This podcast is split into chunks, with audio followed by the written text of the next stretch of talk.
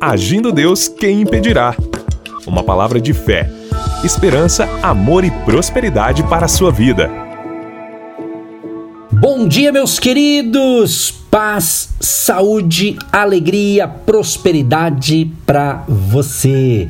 Seja muito bem-vindo ao Agir de Deus de todos os dias, de todas as manhãs com vocês, sempre com aquela pérola de sabedoria. E essa semana estamos falando aqui baseado na vida de Elias, aprendendo algumas coisas, hein? Daqui a pouquinho eu vou continuar. Ontem a gente parou na caverna. Ainda estamos na caverna aqui, mas já a gente sai da caverna e vamos para outra estação para abençoar você e a sua família. Mas antes, quero convidar você a nos acompanhar pelo Instagram, Agindo Deus quem impedirá? Você nos acompanha e de vez em quando realizamos algumas lives e você poderá também assistir e ser abençoado e acompanhar o nosso ministério por esta rede social. Um abraço a você que nos ouve também pelo nosso canal do YouTube, você que nos ouve pelo YouTube, que você possa dar o seu like, que você possa compartilhar essa mensagem com outras pessoas. E é claro, você também que está me ouvindo pelo nosso Spotify ou alguma outra plataforma digital, também se possível, segue a gente lá, compartilha o link com outras pessoas pessoas para que outras pessoas sejam abençoadas. Esse é o objetivo, vidas abençoadas. E quando você compartilha essa mensagem, você vai abençoar você e vai ser uma bênção para outras pessoas que assistirem ou que ouvirem este áudio, essa reflexão, seja aqui pelo rádio de manhã ou por alguma plataforma digital ou canal do YouTube em outros horários, tá certo? Então, um grande abraço a todos vocês e estamos juntos e juntos com Jesus somos mais fortes e mais, muito mais do que vencedores. Vamos lá, gente, prosseguindo então. Eu parei ontem, quando então Deus sustentou Elias, ele iria beber água do ribeiro e os corvos iriam trazer pão e carne pela manhã e à noite. Quando andamos na dependência de Deus, somos sustentados. Ele provê todas as coisas, mas tudo isso só aconteceu na vida de Elias porque ele obedeceu. Escreva aí, obedeceu.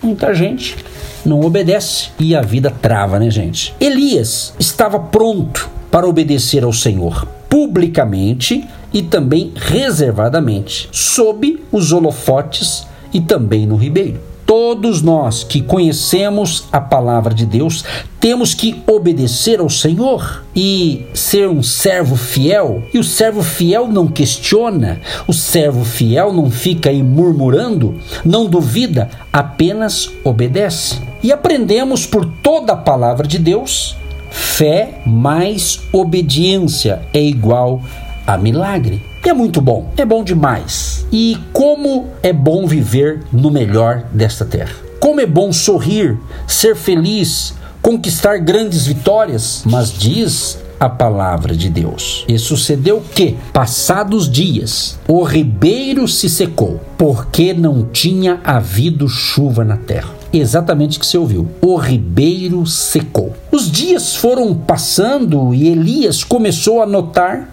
que o ribeiro estava secando. Já não estava como antes, mas como ele havia aprendido ao longo do seu ministério, confiou em Deus e os dias foram passando. E aquele ribeiro farto de água foi secando até transformar-se em uma poça de água. E o vento quente secou a umidade do leito do rio e logo apareceram as rachaduras na areia e o ribeiro secou completamente. Amados e amadas ouvintes, o que aprendemos aqui? Deus está no controle da situação e sabe de todas as coisas. Para nós, muitas vezes, é difícil entender o trabalhar de Deus, mas assim como Elias, nós temos que confiar, minha gente. Confiança total em Deus. Isso mesmo. Aprendemos também com Elias que, mesmo com o ribeiro seco, ele não saiu daquele lugar enquanto Deus não lhe deu a direção.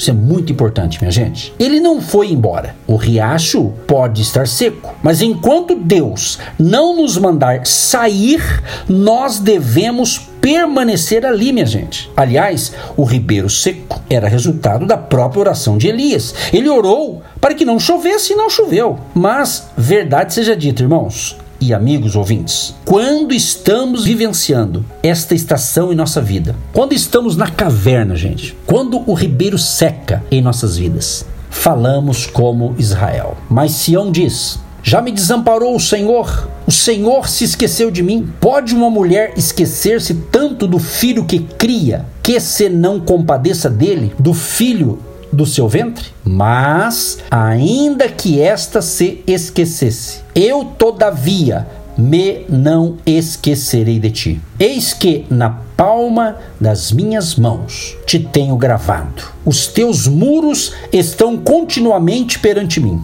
Os teus filhos apressadamente virão, mas os teus destruidores e os teus assoladores sairão para fora de ti. Isaías 49, do 14 ao 17. Quantos e quantos neste exato momento, estão falando que Deus esqueceu-se deles. Mantém-se mudo, não ouve mais, permanece oculto, mas não é verdade. Deus não se esqueceu de você, meu querido e minha querida ouvinte. Nesta estação, a caverna, Deus sempre nos leva ao extremo das nossas forças, ao limite do que podemos suportar, para então, após estarmos preparados, levar-nos a uma nova estação. Se você ainda está suportando a sequidão e o estio que a vida lançou sobre você, é porque ainda não chegou ao seu extremo. Não reclame, amado ou amado ouvinte, não reclame. Tenha bom ânimo e seja obediente até o fim. Está se aproximando o momento de você ingressar em uma nova estação da sua vida. Talvez você não esteja entendendo a situação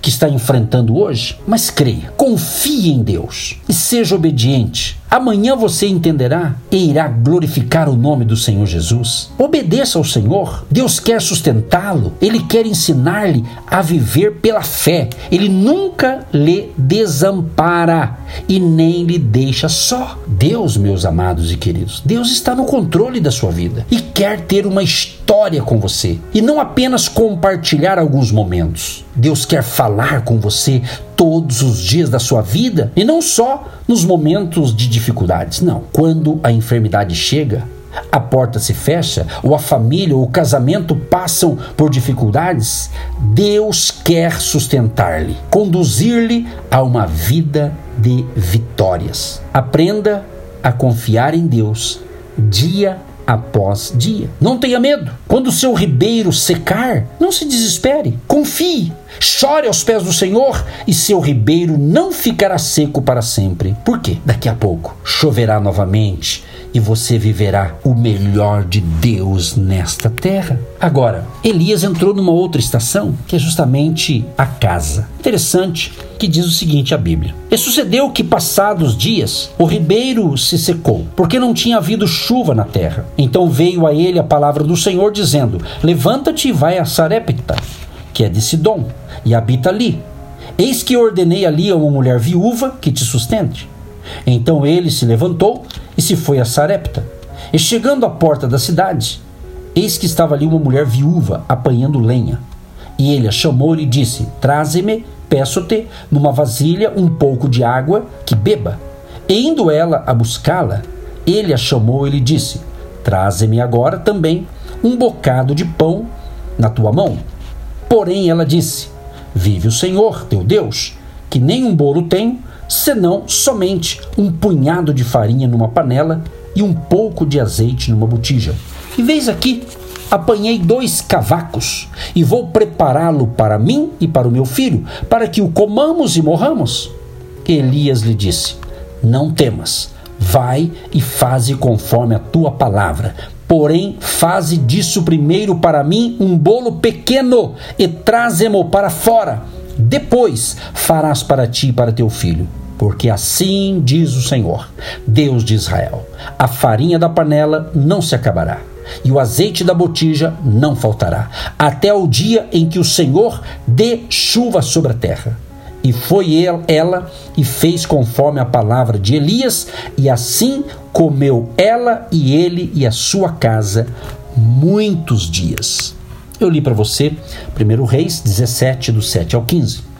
Quando o ribeiro seca, Muitas vezes somos abandonados, às vezes até pelos amigos. Mas nosso Deus nunca nos abandona, sempre está conosco. A caverna é lugar de passagem, lugar de treinamento, lugar de sair fortalecido para algo maior que nos está preparado adi adiante. O riacho seco era apenas o começo.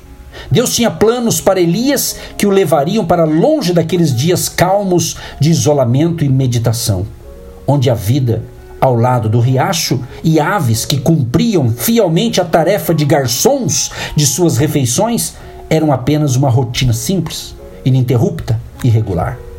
Todo homem que fosse usado por Deus como Elias o foi nos anos seguintes. Deveria passar primeiramente por um treinamento avançado. Para Elias, esse treinamento se realizou na casa de uma viúva na cidade de Sarepta. Pelo registro que nós lemos agora, reproduzindo acima que eu li para você, podemos saber como foi aquele treinamento avançado. Aprenderemos alguns princípios valiosos com base nas experiências de Elias. Sarepta deriva de um verbo hebraico que significa fundir, refinar. É interessante perceber que na forma de substantivo, Sarepta quer dizer cadinho. É isso mesmo que você ouviu, cadinho. Não sabemos ao certo, mas o nome do lugar pode ter origem na denominação de uma planta híbrida. Todavia, qualquer que seja a origem de seu nome, Sarepta viria a ser realmente um cadinho para Elias, um lugar planejado por Deus para refinar ainda mais seu profeta e fazer uma grande diferença para o restante de sua vida. E como se o Senhor estivesse dizendo a seu servo: Levei você primeiramente a Querite, para que você se desacostumasse ali dos holofotes e da presença do público, para colocá-lo na linha e reduzi-lo ao homem que confia em mim em qualquer situação. Foi ali que comecei a renovar seu homem interior, por meio das disciplinas da solidão, do silêncio e da obscuridade. Porém, agora é o momento de fazer uma obra ainda mais profunda. Agora, Elias, vou aumentar o fogo da fornalha, para que eu possa moldá-lo de maneira muito mais exata, no tipo de um homem que preciso para cumprir os propósitos que tenho em mente. E é isso o que uma fornalha faz. Todas as impurezas são levadas à superfície para que possam ser eliminadas, resultando em maior pureza. Deus sabe, queridos e queridas ouvintes, Deus sabe o que o futuro reserva para o seu profeta. Deus sabe o tipo de força que Elias precisará ter se quiser manter-se firme de pé na batalha. O Senhor sabe o tipo de carga que seu profeta será capaz de suportar. Isso não é tarefa para novatos, não candidatos com mãos delicadas não precisam se apresentar. Sim, é assim. Deus manda Elias para o cadinho de Sarepta, onde toda a escória que ainda resta será eliminada. Esse é o nosso Deus, minha gente. Amanhã eu vou continuar, não perca o episódio de amanhã, para você entender o que Deus está falando com você neste momento. Deus Todo-Poderoso, como o Senhor foi com Elias, eu creio que o Senhor tem sido conosco e tem abençoado os nossos amados ouvintes, que têm recebido essas instruções como pérolas de sabedoria. E certamente muitos estão passando por um treinamento, por uma lapidação, para tirar de nós as impurezas, para ficarmos melhores e possamos ter um nível maior de espiritualidade. Abençoa cada ouvinte, de perto e de longe, tanto a sua vida espiritual, a sua saúde física, mental, emocional e também financeira. Abençoa o projeto de vida dessa pessoa, os seus sonhos e projetos. Que em tudo o nome do Senhor Jesus seja glorificado e todos possam estar compreendendo e entendendo os ensinamentos dessa semana para uma vida melhor. Em nome de Jesus. Amém. Você que se identifica com o nosso ministério Agindo Deus, quem impedirá? E tem interesse em investir uma oferta missionária em nossa programação? Torne-se um agente de Deus e faça parte dessas pessoas de fé que semeiam com fé e vão colher o que semeiam. Anote: Banco do Brasil, agência 1243-2, conta corrente 68630-1. Que Deus prospere a sua vida. Agindo Deus, quem impedirá? De segunda a sexta, uma palavra para abençoar sua vida.